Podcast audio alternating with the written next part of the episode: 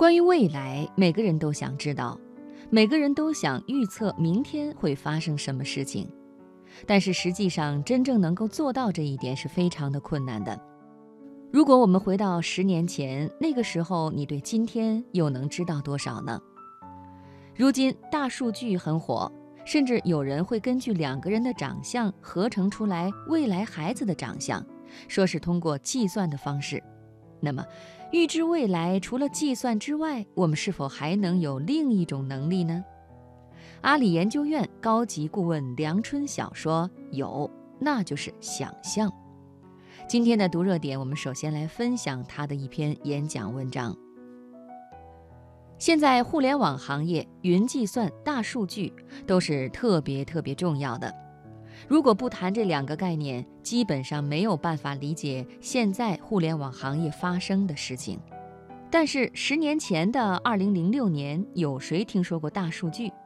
谁听说过云计算？没有人。所以一旦想到这一点，我们再来谈二零二六年，你能知道什么？真的是没有什么把握。二零二六年一定还会在相当程度上出现类似于十年前我们没有想到的。今天会出现的云计算和大数据这样的东西，尽管如此，我们还是想知道未来究竟是怎么回事。为什么会发生这么深刻的冲突？我们这么想知道，最后又知道不了，这是理想和现实之间一种非常深刻的矛盾。我们的思维经常是线性、简单的，而现实往往又是非线性和复杂的。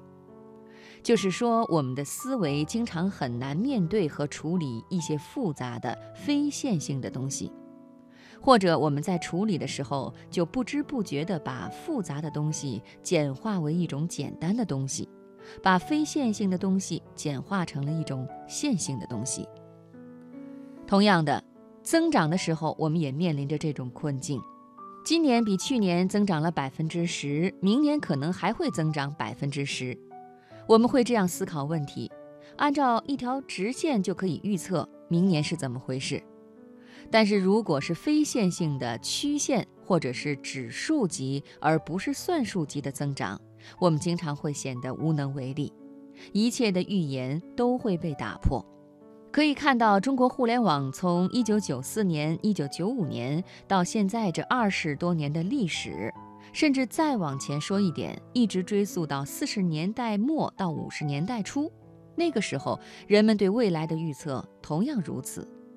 一个非常著名的预测是 IBM 的一位老总说的：“未来这么强大的计算机，全世界需要多少呢？”他算来算去，认为只需要五台。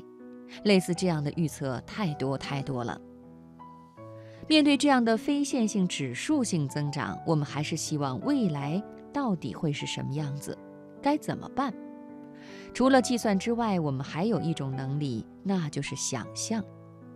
最近一段时间，有一本书叫做《人类简史》，给了我特别深刻的感受，就是我们人类之所以能够发展到今天这个程度，其实就是靠两个字：想象。一切都是想象。这种想象能够帮助我们走到未来，这是我们最大的能力。但是我们的想象又经常被一些东西束缚住。前一段时间说，其实我们每一个人都是井底之蛙，在和别人争论和吵架的时候，都觉得别人是井底之蛙。我们每个人都有自己的知和见，我们把这种知和见挖成了一个井，自己跳了进去。同时局限了我们的认知，认为别人是井底之蛙，而自己不是。最糟糕的是，不是你待在一口小井里，最危险的是你待在的是一口大井里。要是待在一口小井里面的话，你还是有机会意识到自己是在一口井里的。就像我们待在大企业、大单位里面，意识不到自己待在一口井里。那么我们如何才能够跳出来，看一看别的井里的青蛙能看到什么，交流什么？所以这个世界上多元化是非常好的，因为不同井里的青蛙可以相互交流。你看到了什么？我看到了什么？尽管大家都在井里，但是总能够拓展我们的视野。视野拓展了，关于明天和后天的想象就不一样了。所以，这是想象给我们带来的关于未来的看法。我们既很幸运，又不很幸运，正好是处于这样一个阶段，这样就面临着一个巨大的问题。今天考虑问题的时候，我们往往会是按照一般的延伸一下。我们思考问题的时候，如果简单的从今天出发来看明天，就会导致对明天严重的低估。那么怎么办呢？大家都知道，我们在面临大变革的时候，刚开始的增长会非常缓慢，然后会比较快，最后又会慢下来。所以，我们就要看得远一点。既然从今天到明天比较难，那么从后天到明天可不可以呢？后天从哪里来？就从想象中来。这就是我们今天提到的，从后天出发来看明天是怎么回事。这些年来，阿里巴巴有一个非常重要的概念，叫做终局判断。这是什么概念呢？